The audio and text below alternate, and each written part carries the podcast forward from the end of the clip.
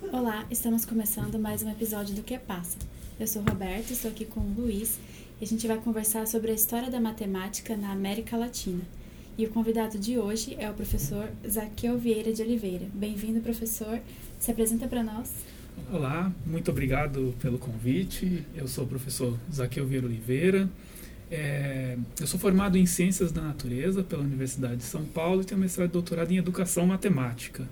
Aqui na Unila eu sou professor visitante né, no curso de licenciatura em matemática é, e nos últimos anos tenho atuado né, com pesquisas em história da matemática e as relações com o ensino dessa disciplina, uhum. mais especificamente tentando compreender é, alguns dos conhecimentos matemáticos dos povos originários da América Latina. Então, para a gente começar, qual foi a origem da matemática na América Latina, professor? Bom, essa pergunta ela é um tanto difícil de ser respondida, né? porque pensar na origem é, do conhecimento matemático, a gente precisaria talvez ter registros né, dessa matemática que foi produzida e praticada por diferentes povos. Uhum. Ocorre que muitos povos não têm uma tradição escrita, né, é mais uma tradição oral, e esses conhecimentos acabam se perdendo né, ao longo da história. Né? Então, pensar na origem da matemática, temos essa primeira dificuldade. Né? A segunda dificuldade é que o próprio termo matemática tem uma história. Né? Quando a gente fala em matemática, muitos de nós aqui nos fazemos associar já ou a matemática escolar, né? aritmética, geometria, medidas, álgebra, ou a matemática universitária, que é uma parte mais avançada disso. Né? Mas a origem etimológica da palavra matemática vem do grego. Né? Matema, no grego, significa é, conhecimento. Não tem nenhuma relação com isso que a gente costuma achar que é a matemática. Né? Tanto que essa palavra deu origem a um verbo em grego, mantano, que significa aprender, conhecer. Né? E a palavra matemática, se a gente avançar um pouco no tempo, na Idade Média ela ficou associada a, a um conjunto de disciplinas das chamadas artes liberais. Né? Nas artes liberais a gente tinha o trivium e o quadrivium. No quadrivium a gente tinha aritmética, geometria, música e astronomia. Essas quatro disciplinas, muitos estudiosos da Idade Média chamavam essas disciplinas de matemáticas, no plural. Né? Até hoje, no espanhol, no inglês, a gente, ao falar né, a palavra matemática nesses idiomas, está no plural. No português, ela não conserva essa origem, mas nesses idiomas, por exemplo, né, essa palavra é falada no plural, porque tem essa origem de um conjunto de conhecimentos, um conjunto de disciplinas que se chamavam matemáticas. Até esse período, essa, esse conhecimento estava muito ligado a questões concretas, né? Pensar em aritmética, por exemplo, a gente está pensando em somar, subtrair, né? fazer operações com quantidades. Né? Mas se a gente avança um pouquinho mais ainda no tempo, a matemática vai mudar completamente essa matemática eurocêntrica, né? Vai ter origem é, claro, essa história é muito longa, eu estou simplificando aqui, né? mas vai ter uma origem, a origem do simbolismo na matemática que vai dar, uh, é, fazer o surgimento aí da, do simbolismo, da álgebra que a gente usa até hoje. Né? Claro que isso foi se desenvolvendo nesses últimos séculos, é, mas é, a matemática vai ter um, um, outro formato que vai se tornar cada vez mais abstrata. Ela não deixa de fazer relações com o cotidiano, com é, eventuais aplicações, mas ela também se descola dessas aplicações. Né? Se a gente volta para a Idade Média, a geometria está muito ligada a práticas de medida. Hoje, não necessariamente. A álgebra ela, ela foi tornando, possibilitou a matemática se descolar né, das práticas cotidianas. Mas por que, que eu estou contando tudo isso? Né? Por que, que eu estou falando de tudo isso?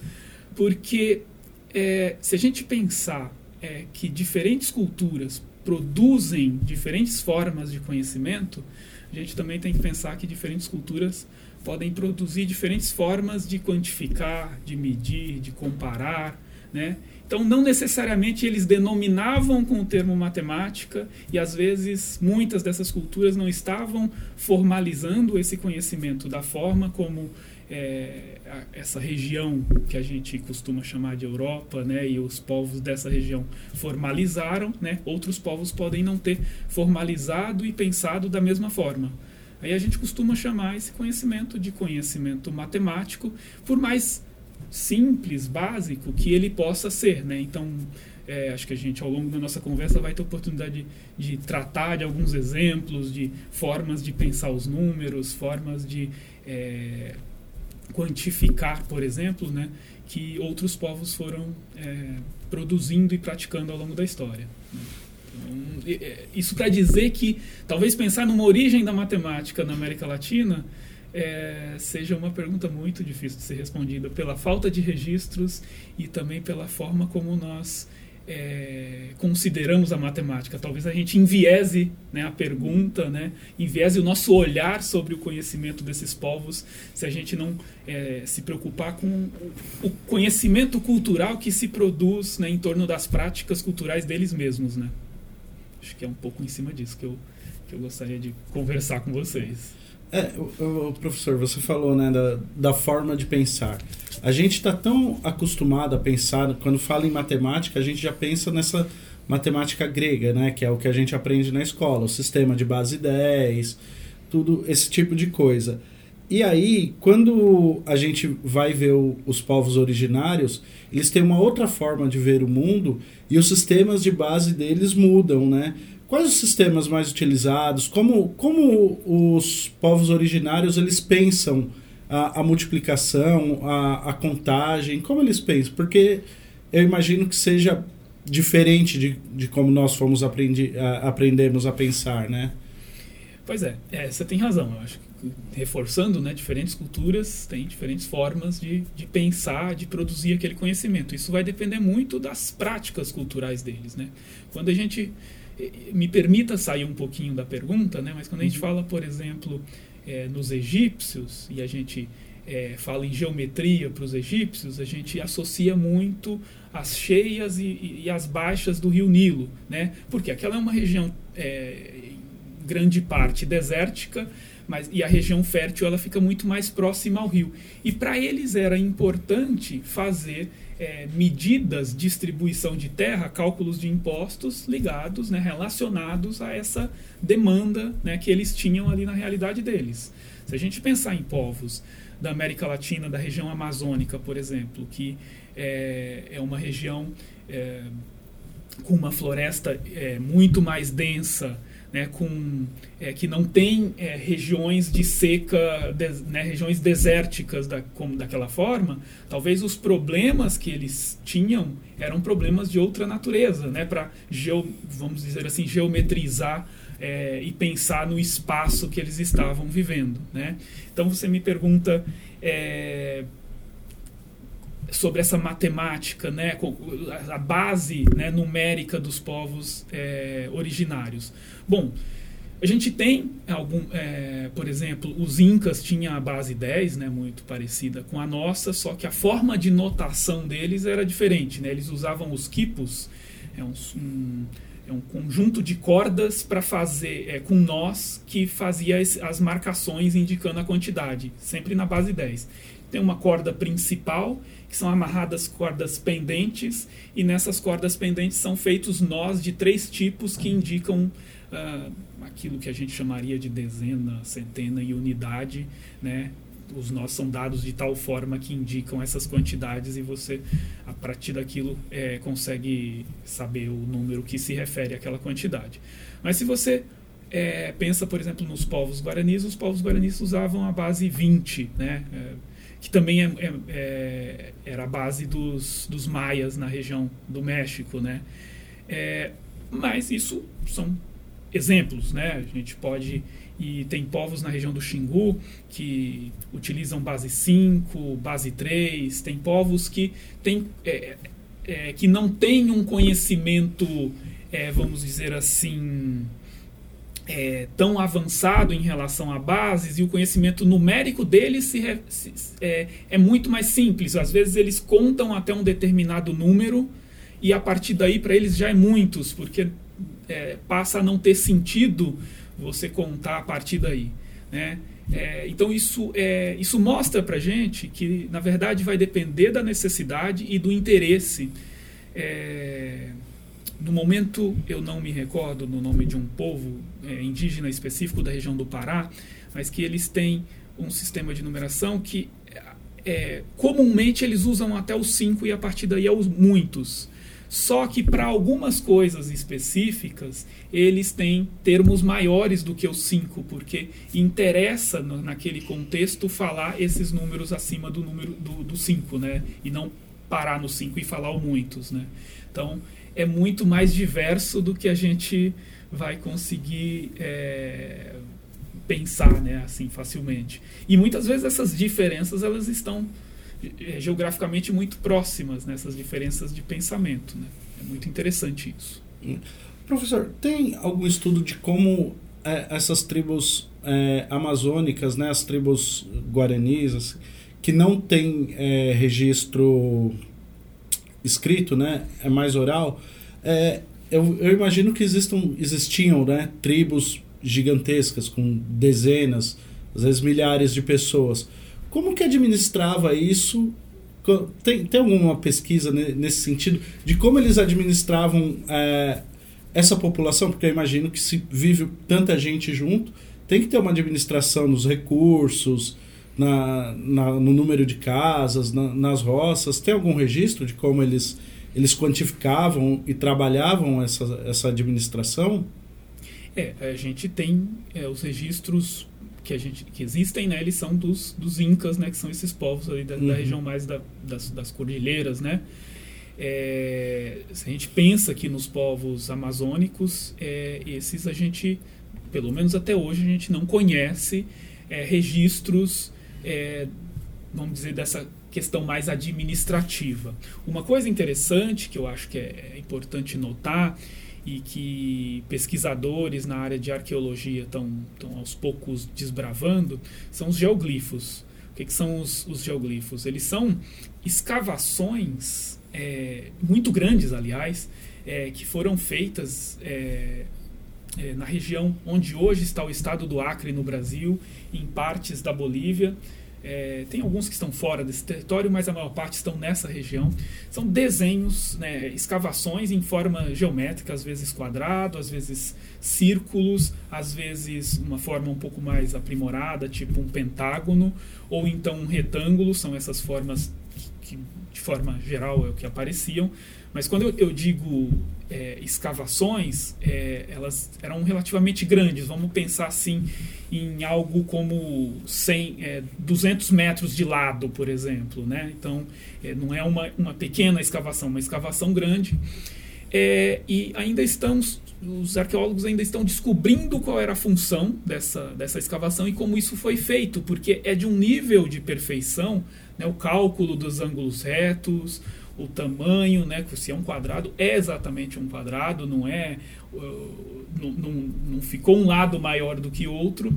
Agora o que é interessante é que isso, é, esses geoglifos em sua maioria parecem ter sido feitos é, pouco antes do, dos colonizadores chegarem aqui ao, ao nosso continente e, e mas foi é, se perdeu é, a cultura dali porque é, conforme a mata vai se regenerando, aquilo foi é, se perdendo e a descoberta disso aconteceu bem recentemente, na década de 80, é, por, justamente por causa do desmatamento. Com o desmatamento, as, as imagens espaciais começaram a mostrar essas formas escondidas é, dentro da floresta em regiões desmatadas. E aí, esses estudos estão ocorrendo aí, né, esses 40, um pouco mais de 40 anos, para tentar entender, mas parece que é, esses, essas formas geométricas significavam algum tipo de socialização, né? É, talvez alguma coisa é, é, sentido religioso, talvez alguma coisa num sentido é, de classes, mas isso ainda não está não tá estabelecido e não está confirmado entre os arqueólogos. Como essa é uma, é uma região em que o solo também se, é, é muito maleável, né, uma região muito úmida, as coisas não se preservam é, tanto, né, então está se averiguando ainda, tentando entender o que aconteceu nessa região. Mas é um exemplo, né? Uhum. Professor, e quais os povos originários da América Latina que tinham um conhecimento mais avançado de matemática?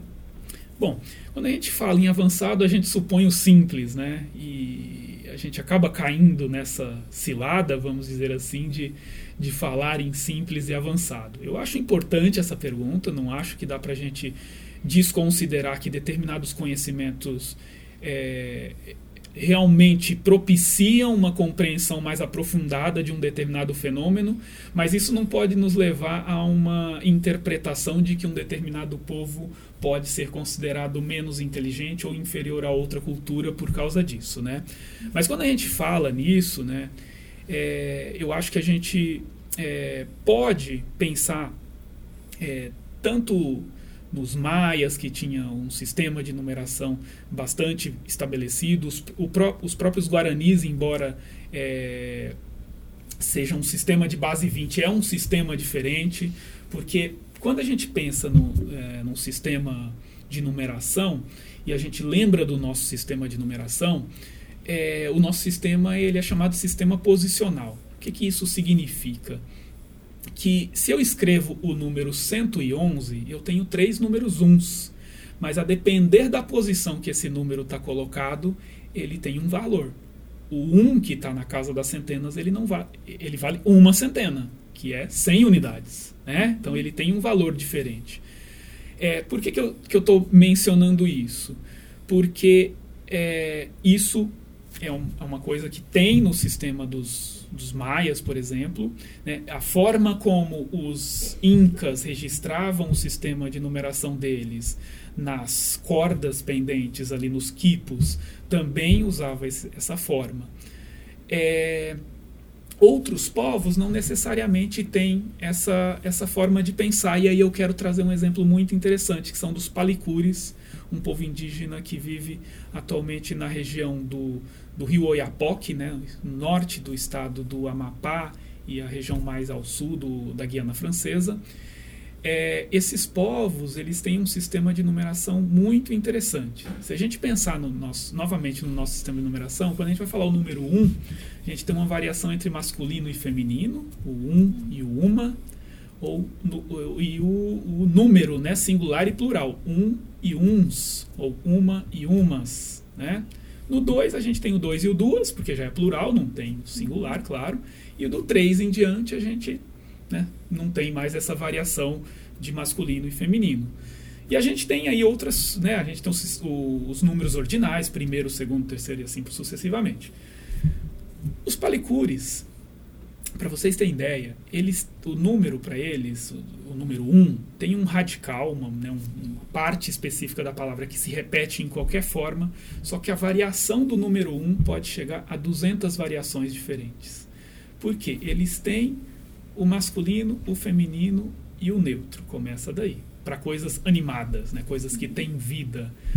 E, bom, a, a, a compreensão do que é masculino, feminino e neutro para eles é diferente da nossa. Né?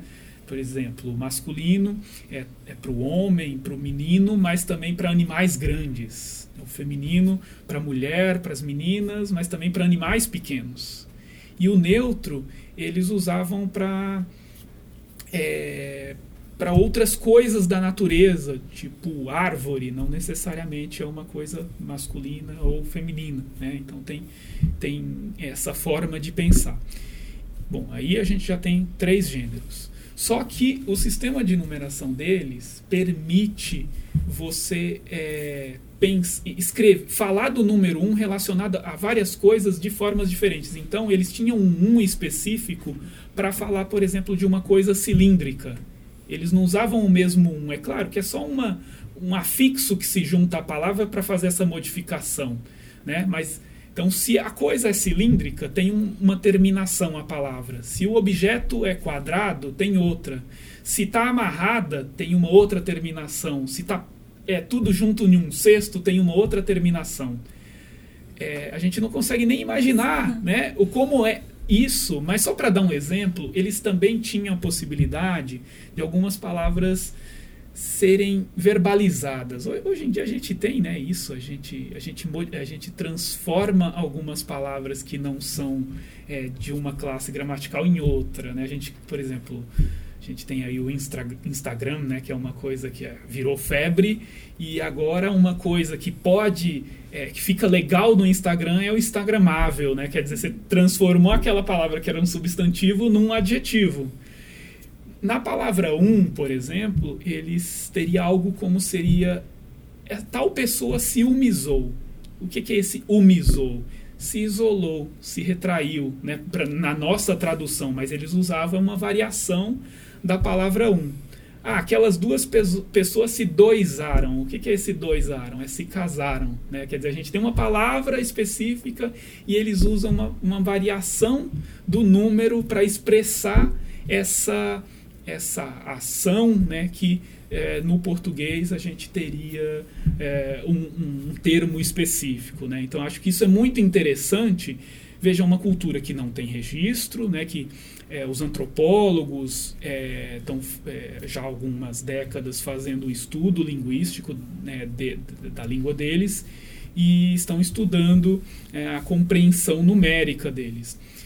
É, é, é, importante eu, eu, mencionar nesse momento né, que esses estudos, né, tanto da arqueologia como da antropologia, eles são de extrema importância para a compreensão da história da matemática. Né? E dentro da, da área né, de história da matemática tem aquilo que a gente chama de etnomatemática. Né? Uh, o que, que é a etnomatemática? É uma linha de pesquisa né, que tem, é, tem, tem vários objetivos, mas um deles é compreender justamente como essas como diferentes culturas produzem e praticam seu próprio conhecimento.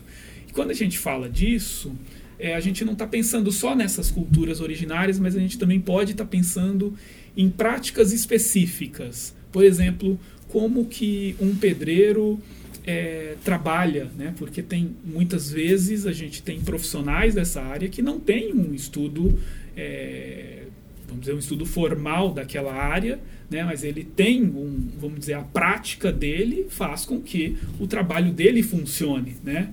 Então, esse conhecimento que é um conhecimento que para ele não está formalizado, mas ainda assim é um conhecimento matemático. Qual é a proporção de areia, cimento e pedra e água que eu coloco para fazer um concreto? Isso é um tem todo um raciocínio matemático, né, para ser feito. Então, os pesquisadores em etnomatemática dentre os objetivos de suas pesquisas tem esse esse intuito né de compreender como diferentes culturas é, e aí cultura nesse sentido mais amplo produzem e praticam o conhecimento matemático. Professor, você falou né, desse, desse conhecimento não formal né, do, dos pedreiros e tal. A, a maioria desses trabalhadores, né, os marceneiros, tal, eles não têm um, um estudo formal, mas eles entendem conceitos matemáticos ali e resolvem os problemas.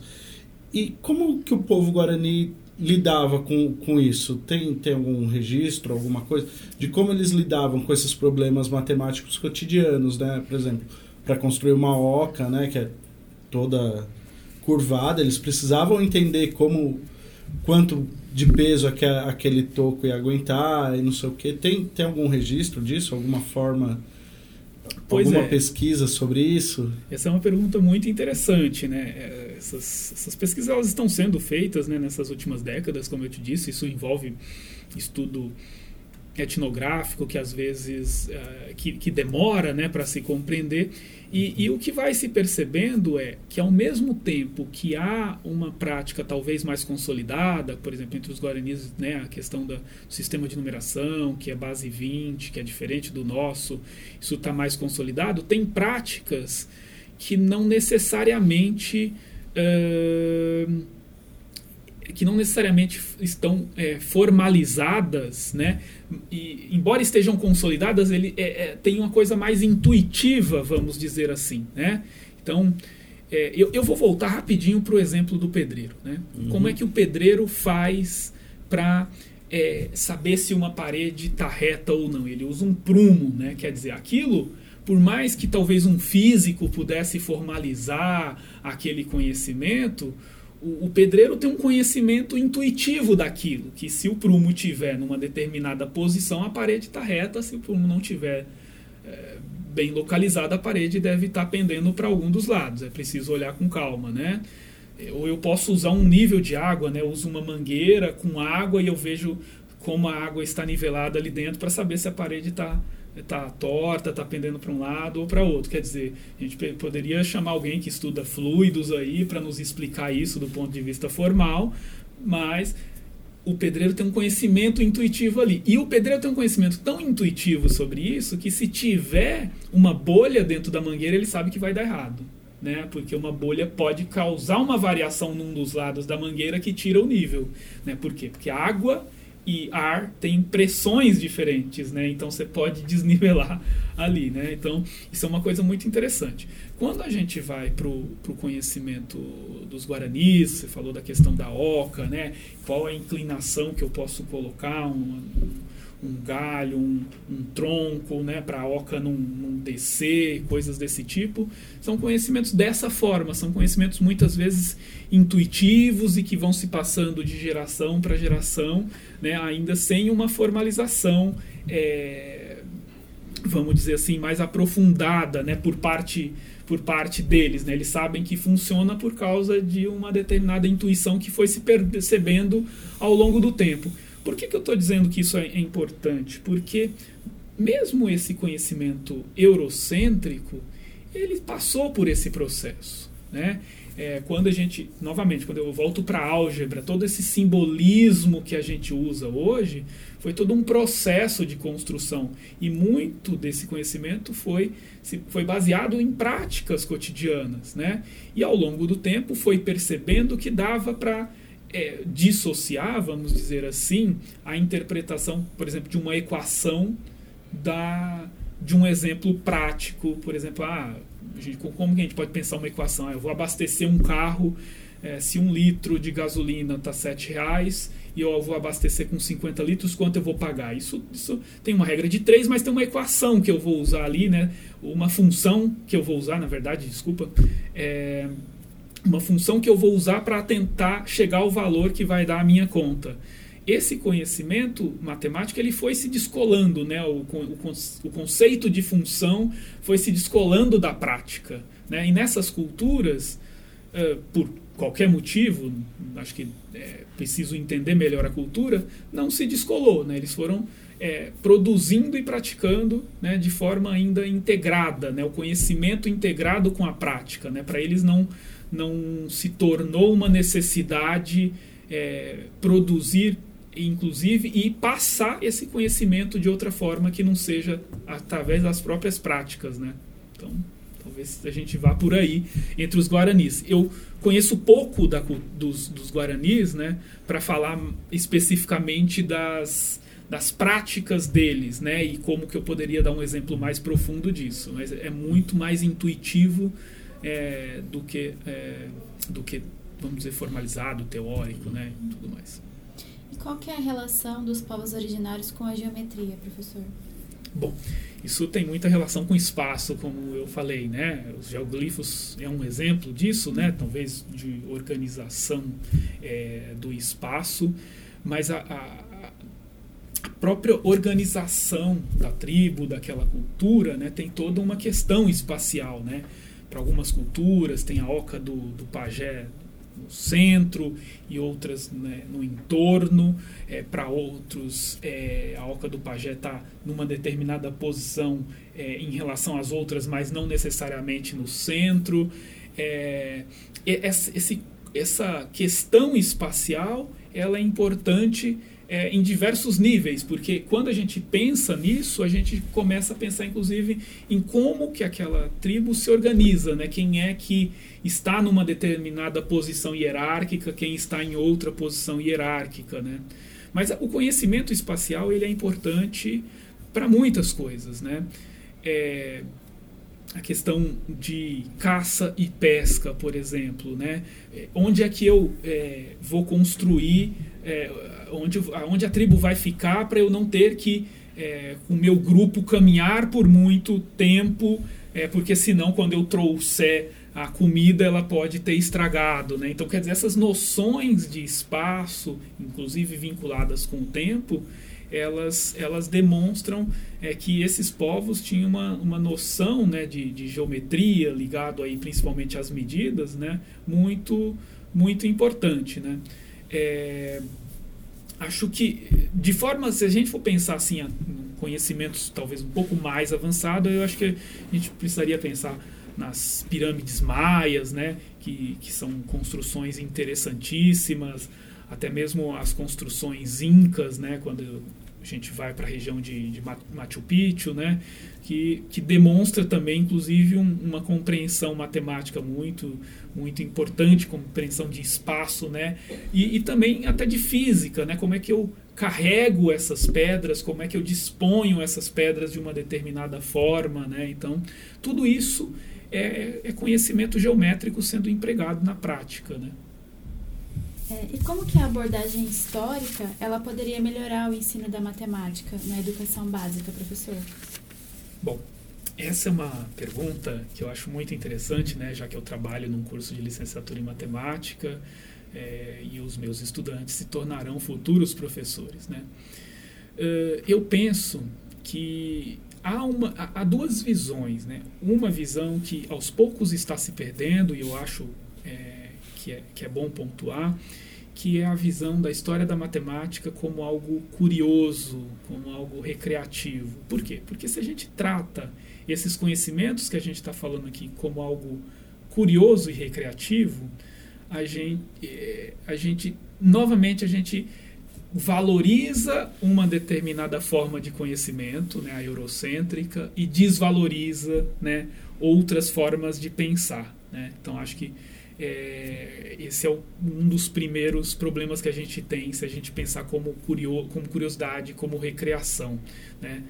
É, o segundo ponto é que eu acho que a gente inclusive desvaloriza a própria matemática, porque aí a gente já atribui a matemática como algo difícil, como algo impossível de ser compreendido, e em algum momento eu preciso dar um, sabe, uma acalmada na aula, um momento de relax para os alunos, para eles descansarem, né? Acho que a gente precisa ir para um outro ponto, que é, é eu diria que eu vou, vou tratar em, pelo menos em dois pontos. Um que é a questão epistemológica, né? que é o que, que é o que, que é a matemática, como a gente começou a discutir aqui né, no início do programa, né? O que, que é conhecimento matemático? Como que um matemático trabalha? Mas mais do que isso, o que, que como que diferentes culturas produzem respostas para problemas parecidos, né? Você, em um determinado momento, me perguntou sobre as multiplicações, né? É. E Veja, a gente tem um algoritmo para resolver a multiplicação, né? Que é, é, muito bom esse algoritmo. Realmente, se eu precisar fazer contas de multiplicação com números muito grandes, ele faz sentido, né? Mas veja, tem culturas que talvez não precise desse conhecimento, não use e faz a multiplicação de outras formas. E quando eu, a, eu acho que a história da matemática faz sentido em sala de aula, porque às vezes até as formas de raciocinar dos nossos estudantes demonstram é, esses diferentes caminhos. Por exemplo, o que, que é, assim, se for para a gente pensar, o que, que é uma multiplicação? Uma multiplicação é uma soma de fatores iguais, né? 3 vezes 4. 4 mais 4 mais 4. Né? São 4 três vezes, né?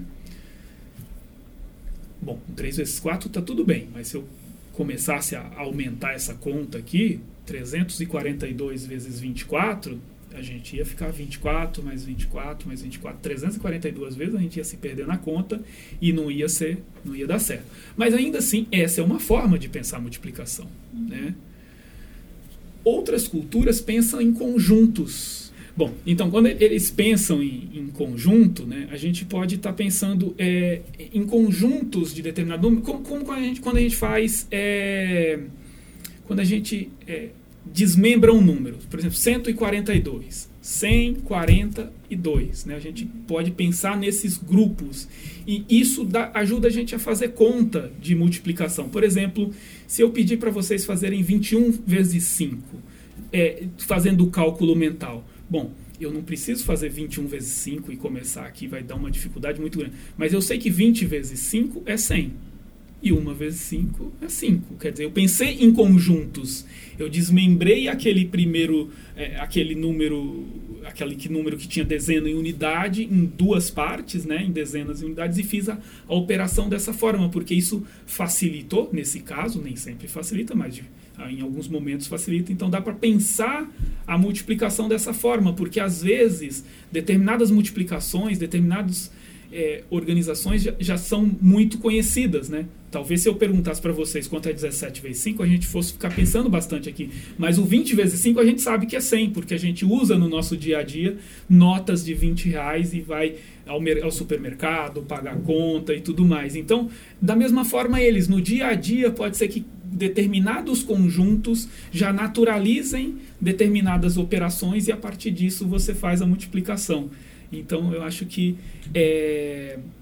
Veja, e voltando para a questão da sala de aula, os nossos estudantes, muitas vezes, eles conseguem é, raciocinar e pensar matematicamente sobre os problemas que nós colocamos.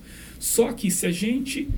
É, é, dois, dois, caminhos não. Do, tem dois caminhos que não funcionam. Um é formalizar o, o tempo inteiro, ou seja, que me importa só o algoritmo da multiplicação e não me importa a interpretação do que está acontecendo ali. Ou só essa linha de raciocínio que a gente está fazendo. Ah, eu vou ficar somando o número 25 342 vezes. Também não funciona porque a gente sabe que para nossa realidade isso é inviável, né? Então como que a gente consegue tornar as duas coisas juntas, né? juntar essas formas de pensar? Eu acho que a história da matemática propicia isso, né? É, só mais um exemplo, né, se vocês me permitem. Claro. Um exemplo interessante é o dos, das bases do sistema de numeração que você me perguntou né, aquela hora. A gente usa a base 10 no nosso dia a dia de forma geral, né? mas outros, como a gente falou, outros povos usam outras bases, base 20, base 5, base 3, e a gente muitas vezes não faz ideia do que, que é pensar né, nessas outras bases. Né? Você tem um sistema binário na computação e tudo mais. Mas veja, a gente também usa o sistema sexagesimal no nosso sistema de horas, minutos e segundos, né? na contagem né, de tempo. E, e como é que eu faço uma operação com esse sistema? Né? Professores da educação básica sabem muito bem isso. Né? As, as aulas deles não duram uma hora. Né? Uma hora a aula às vezes dura 50 minutos, às vezes 45 minutos. E como é que eu faço essa conta? Se eu tenho três aulas de 50 minutos, como é que eu faço essa conta? Né? Eu não vou dizer que 3 vezes 50 é, é 150. Bom, é, é isso mesmo, é 150 minutos, mas não funciona bem, né? Então, eu, eu, a, a, operação que é feita é de outra forma, né? Uma vezes 50 está tudo bem, duas vezes 50 é uma hora e 40, né? Duas vezes 50 minutos, uma hora e 40 minutos. 3 vezes 50, 2 horas e 30 minutos. É assim que a gente faz a operação. E essa é a base 60, né? Eu posso tirar aí os minutos e segundos e fazer operação de soma, operação de multiplicação, dá para fazer é, números quadrados com isso, dá para fazer um monte de coisa. E era assim, inclusive, que os mesopotâmicos faziam. Eles tinham a base 60, eles tinham tabelas de algo parecido com as nossas tabuadas, tabelas de contas que eles é, né, que os escribas aprendiam nas escolas ali de escrita e que era numa outra base, né? Então é isso, né? Eu acho que se a gente vai levar esse conhecimento para a sala de aula é para levar uma reflexão sobre o nosso sistema de numeração, como ele funciona, por que, que ele funciona dessa forma. Se o sistema de numeração nosso não fosse posicional, a gente teria um problema muito grande. É, um exemplo, um exemplo muito simples, né? são os numerais romanos. Né? Se a gente escrever o número 12 em numerais romanos, ele é o x, i, i, né? número 12 em numerais romanos. O primeiro i é um, o segundo número i, o segundo i é um número 1 também, né? não, tem, não importa a posição deles. Na, né? na prática é isso. Se eu quiser fazer uma soma nesse sistema, né, eu, tenho, eu tenho que sair contando esses símbolos e às vezes fazendo conversões. Mas vocês imaginam, se eu tiver um, um, um número muito grande de símbolos para contar, eu vou ter algo muito exaustivo, né? E que às vezes posso me perder na conta. No caso, os egípcios também eram assim. Os egípcios tinham um sistema de base 10, né, com símbolos específicos, mas que eles tinham que fazer dessa forma. É tanto que a multiplicação para os egípcios eles faziam com duplicações sucessivas. Né? Eles faziam, na prática, eles só ficavam somando é, para fazer a, a, multiplicação. Então, se eles queriam um número é, vezes 12, e eles iam ficar duplicando até chegar no 12. Às vezes não dá para chegar no 12, e aí tinha lá uma operação específica que eles iam fazer para chegar no valor que eles queriam, mas sempre trabalhando com somas. Né? Então, é, esses sistemas, não vou dizer para vocês que eles, é, que eles são mais simples, mas eles geram uma complexidade nesse tipo de operação, mas talvez para a necessidade deles era suficiente. Mas talvez mostrar isso para os nossos alunos né, implica é, é, tirar da curiosidade, que às vezes alguns livros didáticos colocam lá um box como uma curiosidade, tirar dessa curiosidade e mostrar as, as diferenças entre um sistema de numeração e outro, as implicações de eu ter um sistema posicional ou não, as implicações de eu ter um sistema de base 10, de base 60 ou de uma outra base, pode trazer mais compreensão, mais sentido para a matemática e tornar os nossos alunos, é, mostrar que a matemática tem muito raciocínio envolvido, não é só é, o procedimental, que eu acho que é muito importante, não dá para aprender matemática só é, conversando, é preciso sim fazer exercícios, é preciso sim treinar. Muitas profissões são assim e a matemática não é diferente. Né? Por isso que eu estou dizendo, não, não, a gente não pode ir para o extremo e dizer, não, então vamos só mostrar essas, é, essas diferentes culturas e deixar isso de lado. Não, é preciso fazer tudo é, dialogar treinar, né, trabalhar os procedimentos ao mesmo tempo em que a gente mostra que a matemática não é só esse conhecimento eurocêntrico, que outras culturas possuem conhecimento matemático e que esse próprio estudante, seus pais, né, a historicidade da sua família, da sua região, possui conhecimento matemático. A gente mostra para esse estudante que a matemática não é uma coisa que está só dentro da escola, na sala de aula que a matemática faz parte do dia a dia dela, que a matemática faz parte da cultura dela. Pode não ser a matemática formalizada, mas o raciocínio matemático está presente no dia a dia dele todo o tempo. Né? É, eu lembro, alguns programas atrás, a gente entrevistou a professora Laura Mato, da, das escolas de fronteira, né? E aí é isso que, que você estava falando, professor. Porque nas fronteiras vêm alunos com diferentes conhecimentos, e tudo. E aí precisa passar por uma transversalidade dos conhecimentos, né, para conseguir atender todos aqueles alunos e passar o conhecimento para ele.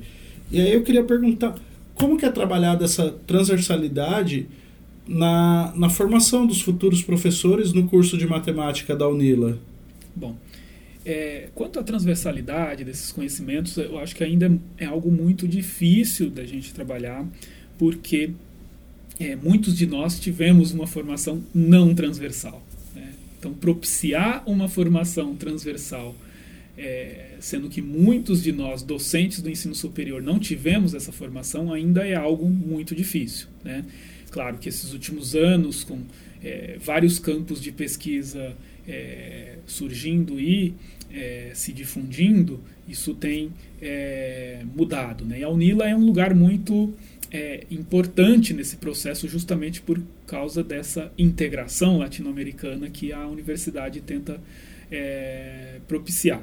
Bom, a gente na formação dos professores de matemática a gente tem trabalhado tarefas que vão que, que valorizam né, esses diferentes conhecimentos. Então, por exemplo, em disciplinas de práticas de ensino, né, que são disciplinas extremamente práticas para se pensar o que se pode fazer em sala de aula. Né? Os nossos alunos vão planejar aulas, vão aplicar aulas simuladas. Às vezes a gente é, le os leva em escolas para é, aplicar algumas aulas, mesmo, é, mesmo que pontuais, mas para discutir essas práticas, a gente tenta valorizar essa transversalidade, seja com a história da própria disciplina, seja com a, as artes, com a física, com a química, com a biologia, né? porque, veja, a gente está vivendo aí ainda né, um momento é, de pandemia, né, que agora com menos impacto, mas com algum impacto dos últimos dois anos, né, e tem um conhecimento matemático né, ligado à epidemiologia, ligado à ecologia,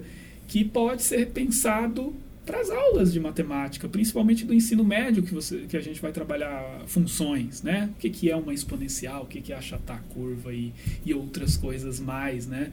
como que a gente é, quando é que a gente está protegido ou não, como que essa curva tem que se comportar. Quer dizer, isso é todo um processo de modelagem matemática, que é claro, quem faz isso são os especialistas no ensino superior, mas que a gente pode trabalhar com menos variáveis, de forma mais simplificada na educação básica, né, mostrando justamente essa transversalidade. Então a gente tem tentado propiciar isso para os nossos estudantes, nessas né, discussões amplas né, da relação, das relações entre a matemática e outras áreas de conhecimento.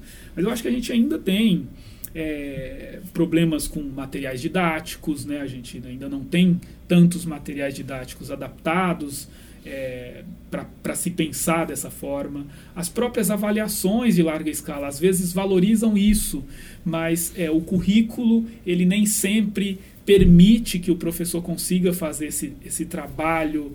É, mais integrado. Então, aí a gente ainda tem algumas dificuldades. Acredito que tem, é, tanto dentro da universidade como dentro da escola, tem algumas coisas né, a serem mudadas para valorizar essa forma de conhecimento mais transversal, integrada, interdisciplinar. Né? E aí, quando a gente fala disso, do professor de matemática, a gente tem que falar disso na formação de professores de forma geral. Né? A gente está falando aqui de história da matemática. Né? De repente, é preciso que um, os cursos de licenciatura em História pensem como integrar nos seus currículos o pensamento científico, o pensamento matemático. E eu não estou dizendo que o historiador vai se tornar um professor de matemática, não. Mas o historiador talvez, né, o licenciado em História, talvez pudesse, nas suas aulas, fazer essa conexão também. Né? Porque afinal, um professor de história também trabalha de, quando vai pensar em escala de tempo, séculos, né? O século XX começa quando? Vai até quando? A gente muitas vezes confunde, né? O século XX começou quando? Em 1900 ou 1901? Ou começou em 2000, né? Quer dizer, que conta que se faz, né? Isso parece muito, muito, muito simples, mas é, é isso. A gente precisa, nas diferentes formações, propiciar isso. O professor de geografia, né? trabalhar conhecimentos geométricos, escala, isso, essas coisas fazem parte, né? pensar num mapa, né? mas também tem uma matemática ali, tem um raciocínio de proporcionalidade, regras de três, né? todo um conhecimento matemático que está relacionado a isso. Professor de ciências, né? quando vai falar de. É, de notação científica, né, aquelas números muito pequenos quando diz na escala microscópica ou números muito grandes na escala astronômica, né? Tem muita matemática nesse conhecimento. Bom, eu estou aqui partindo a partir da, da, matemática, mas talvez o professor de ciências também possa né, pensar a partir do seu ponto de vista e eu acho que a universidade tinha que estar tá mais integrada no, nos programas de formação de professores é, nesse sentido, porque eu acho que isso permitiria a gente fazer esse trabalho de valorização de diferentes formas de conhecimento, seja ele matemático, seja ele científico, seja ele geográfico, é, se a gente propiciasse isso de forma integrada já no momento de formação para os nossos estudantes. Mas eu acho que é isso, a gente está no caminho para que essas coisas aconteçam de forma mais proveitosa, quem sabe aí nos próximos anos, nas próximas décadas. Né? Eu tenho essa, essa esperança. Professor, tem mais alguma questão que o senhor gostaria de abordar sobre o tema? Ah, eu, na verdade, eu quero mesmo agradecer o convite, né? Sempre um prazer falar desse, desse assunto com, com vocês. Fico à, fico à disposição para conversar em outros momentos e dizer que, é, que a gente está, né, disponível para novas conversas. Quem quiser me procurar para conversar mais sobre o assunto, estou à vontade. Legal, muito obrigada, professor. Eu agradeço. Obrigado, professor. Queria agradecer a sua participação. Foi bem legal esse papo. Queria conversar mais, mas a gente tem um tempo aqui, né? Um tempo matemático está acabando. Então, mais uma vez agradecer sua presença e agradecer você que assistiu esse episódio. É, não se esqueça de se inscrever no canal, ativar as notificações e deixar o seu like. Durante o período eleitoral, nossos comentários estão fechados, mas você pode entrar em contato com a gente por e-mail e tirar suas dúvidas. Obrigado.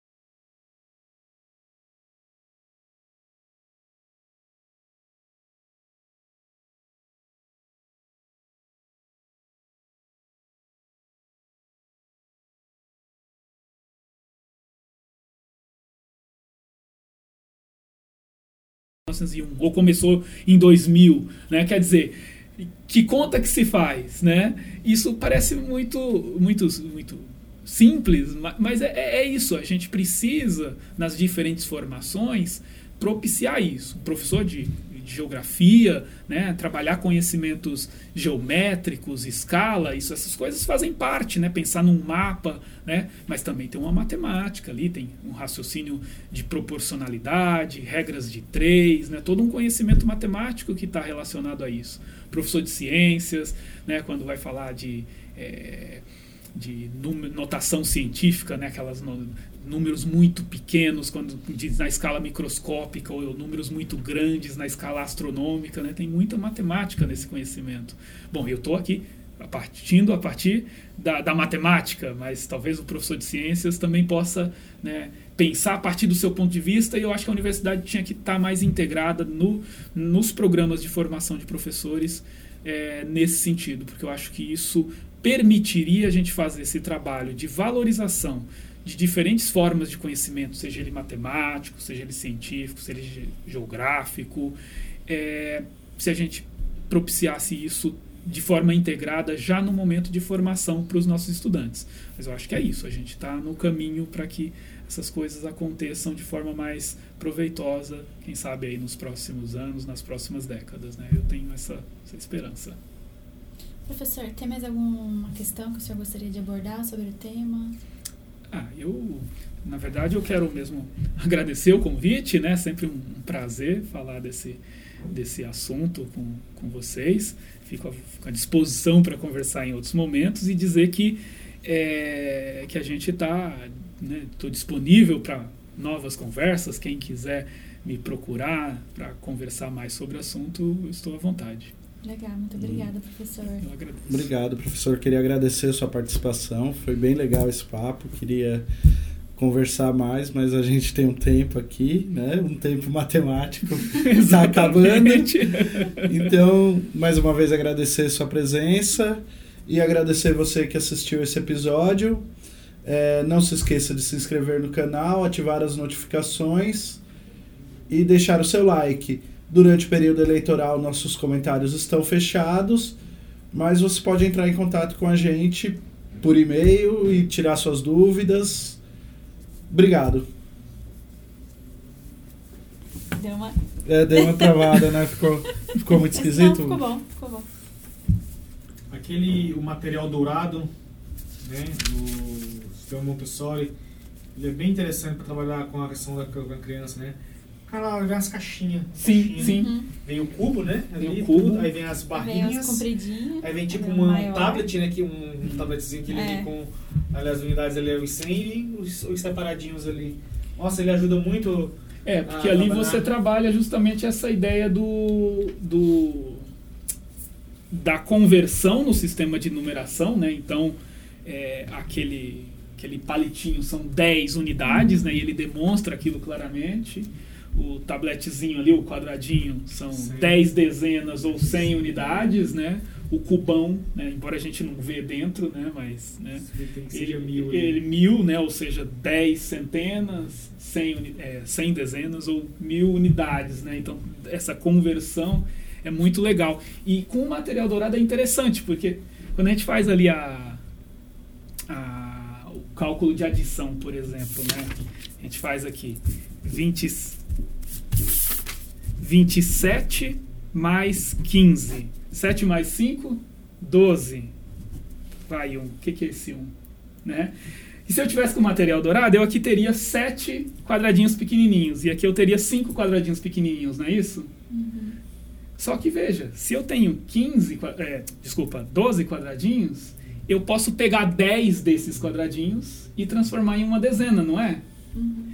É isso que acontece aqui. 10 desses aqui vieram para dezena. Né? Então, essas, essas coisas que parecem tudo muito. Ai, por que, que isso é assim? Não, mas tem um sentido, né? Porque aqui é 12, é duas unidades e uma dezena. As dezenas eu junto aqui. Né? Se eu tenho duas unidades e uma dezena, agora eu vou fazer as operações com as dezenas. Né? E aí eu somo as minhas dezenas agora. Né? Então, é, vou mostrar só mais uma coisa curiosa que também dá para trabalhar com material dourado, mas é de algoritmo que eu estava falando. Se eu multiplicar 12 vezes 15, eu podia ter ficado ali, mas está tá bem aqui. 5 vezes 2, 10, né? Então, zero unidades e uma dezena. 5 vezes 1, 5. Mas olha, esse 5 vezes 1 não é um 5 qualquer. É 5 dezenas. É como se eu estivesse multiplicando 5 vezes 10. E aí eu somo com aquele outro. Que, é o 6, que dá 6, dá 60. Então, se eu não tivesse isso aqui, 5 vezes 12 dá 60, por quê? Porque 5 vezes 1 é 5, 5 vezes 1 é 5 vezes 10, que é 50, e mais aquele outro que tinha subido ali, né? Que é mais uma dezena, dá 60, dá 6 seis dezenas, por isso que dá 60. Agora, se eu continuo a conta, esse 1 aqui não é unidade, é dezena. É como se eu estivesse multiplicando 10 vezes 2. Quanto é 1 vezes 2? 2, né? Por que, que eu não coloco aqui? Porque é dezena. 1 vezes 2 é uma dezena vezes 2. É 10 vezes 2. É 20. Por isso que eu coloco aqui eu falo para meus alunos, não coloca aquele mais. Eu acho que vocês aprenderam assim, não foi? Foi. Coloca um zero. Então te aprendeu errado. Coloca um zero, porque é 10 vezes 2 é 20. Facilita para o estudante entender isso aqui. Não sei se você está vendo daí Sim, o que eu sim. estou fazendo. E aqui, 1 vezes 1 é 10 vezes 10. Quanto é 10 vezes 10? É 100, por isso que está aqui nas centenas.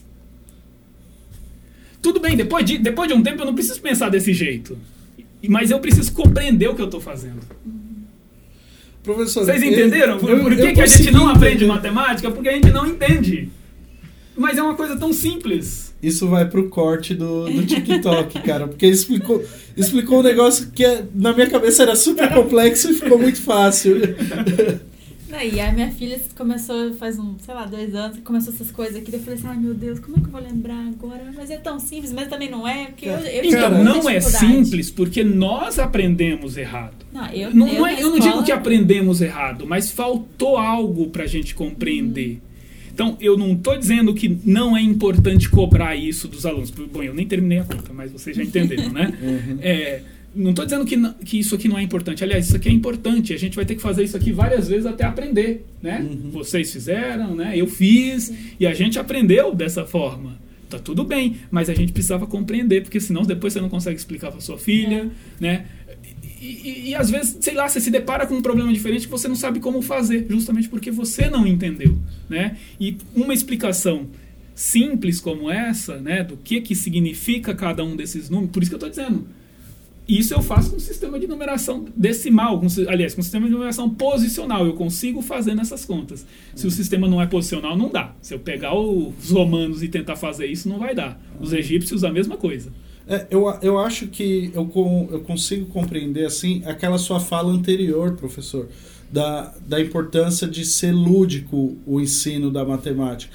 Porque, como, como a gente conversou ali, o, a- o material dourado ele dá uma fisicalidade para os números que talvez na época que eu estava na escola não tinha material dourado. Então era só Exatamente. texto na lousa, né, escrito na lousa e copiar no caderno e tentar entender aquilo de uma forma abstrata. Quando você traz as coisas para o físico, mostrando ali, acho que fica mais fácil de compreender, né? Exatamente. Porque o que eu estou fazendo aqui com esses vai um aqui é transformando 10 unidades em uma dezena. E eu posso tornar físico, tornar palpável, tornar visível isso com materiais, como material dourado, o, tem o ábaco, que também dá para a Uhum. gente fazer esse tipo de, de conversão né, e de, de compreensão dessa, dessas ideias. É extremamente rico né, quando a gente pensa o ensino dessa forma. Né? É, o, o ábaco tem- me lembra muito, sempre quando eu converso com alguém so- sobre os conhecimentos dos povos originários, eu falo desse sistema do- dos maias, que ele é bem parecido com o sistema do ábaco, né? É um, é um sistema de cálculo bem, bem visual, né? Bem, Sim, bem sim. simples. É, acho que a diferença ali é, é, é a base mesmo, mas a ideia é a mesma, né? Você tem meio que, vamos dizer assim, pensando o ábaco como colunas e você vai transformando, né, conforme a sua necessidade, é, passando coisas de uma coluna para outra, né? Então é, é bem parecido mesmo nesse sentido. Hum. O ábaco é muito interessante também para trabalhar as operações aritméticas básicas, né? É bem legal. E Nossa, é interessante mesmo. Muito interessante mesmo. Eu fui, essa semana, meu, meu filho querendo aprender matemática lá, e ele não sabia se estava certo. Aí fui mandar ele tirar a prova, né? Minha esposa tira a prova. Como assim? Mas tu sabe se a conta tá certa mesmo. Aí eu mostrava a multiplicação, né? Fazia o X, aí botava, somava os números, multiplicava. Aí passava. Ela disse, eu nunca, eu nunca vi isso, Moisés. Como que nunca viu? Eu Mas essa coisa, é, essa coisa da prova na multiplicação, tem, tem, eu sei que tem gente que realmente que não, não aprendeu não, isso. Tem na multiplicação, na subtração e na é, adição. a gente volta É, na verdade aquele- a gente faz a, a prova com a operação contrária, né? A gente É, É. usa É. subtração para provar a adição, adição para provar a subtração, porque a gente pode pensar dessa forma, né? E a multiplicação e a multiplicação também. com a divisão e a divisão ma- com a mas tem um, um Mas sistema tem, às de vezes prova, tem sistemas um sistema de prova diferente, que é a prova dos nove, né? isso. Isso. Mi- A minha avó não teve uma, uma educação formal, né? Mas ela trabalhou muito tempo. Meu, meu avô morreu e ela cuidava do armazém e cuidou, criou os filhos. Então ela ficou cuidando do armazém 30 anos, sei lá. E todas as vezes que ela ia fazer as contas, naquela época tinha os caderninhos tal. Sim. E aí ela ia somar a conta do mês da, da pessoa, ela fazia a prova dos nove. E ela fazia tão rápido que eu não conseguia acompanhar ela, porque ela, ela ia escrevendo, e aí ela ia falando, não, aqui vai nove, não sei o que, nove aqui, não sei o quê. E ela fazia tão rápido que eu não conseguia acompanhar, que é aquela história que a gente estava falando antes do conhecimento que é É intuitivo. intuitivo. Eu não, eu não conseguia, ela fazia tão rápido e ela não errava. Depois eu fazia na calculadora e dava certinho. Pois é, e é capaz de você errar na calculadora. Sim. É, assim, tô, tô brincando com a situação, mas às vezes é isso, pra, porque para a pessoa se tornou realmente algo muito intuitivo, algo muito natural. Né? E às vezes, se você pedir para ela explicar, ela explica o procedimento, mas ela não, não consegue explicar por que, que aquilo dá certo. É. Né? Talvez sua avó não, não, não soubesse te explicar, mas por que, que isso dá certo? Não, eu sei que é assim e dá sempre certo. Ponto. Né? E talvez para para outros povos, o pedreiro, por que, que a casa não cai se eu fizer. É, é isso, não cai porque é assim, né? Talvez. Né? Hum. Talvez eles não saibam demonstrar e provar o porquê. Mas intuitivamente aquilo já está enraizado, né? Ele já sabe que funciona. É muito interessante esse tipo É. de coisa. Bom, professor, obrigado pela Eu espero presença. ter mais uma vez. atingido aí o Né? objetivo de Atingido. vocês. Para mim é, foi, foi um ótimo é- é- papo. é- é- gera uma insegurança muito grande, né? A gente não, não sei, não estou habituado com, com câmeras, com um ambiente como esse. E ainda é uma pesquisa nova. Eu estou aos Uhum. poucos compreendendo essas. essas eu, eu- as minhas pesquisas, em sua maioria, foram sempre com conhecimento eurocêntrico, né? Uhum. E a minha vinda para o Nilo é que me, me colocou para pensar um pouco nessas questões. Então é algo novo, algo de um ano e meio, um pouco, uns dois anos aí mais ou Uhum. menos que eu estou lendo artigos e aí coisas muito novas da antropologia, da arqueologia, coisas que eu não, não tinha conhecimento. Porque embora tenha estudos na etnomatemática, tem, por exemplo, os palicures, nem não conheço estudos de pessoas da matemática que estudam aquele sistema de numeração. É mais o pessoal da, da antropologia, da linguística, né? E isso é Uhum. muito interessante, inclusive, né? Não é pessoas da matemática estudando essa- esses conhecimentos numéricos, né? Que são muito interessantes, aliás. Sim.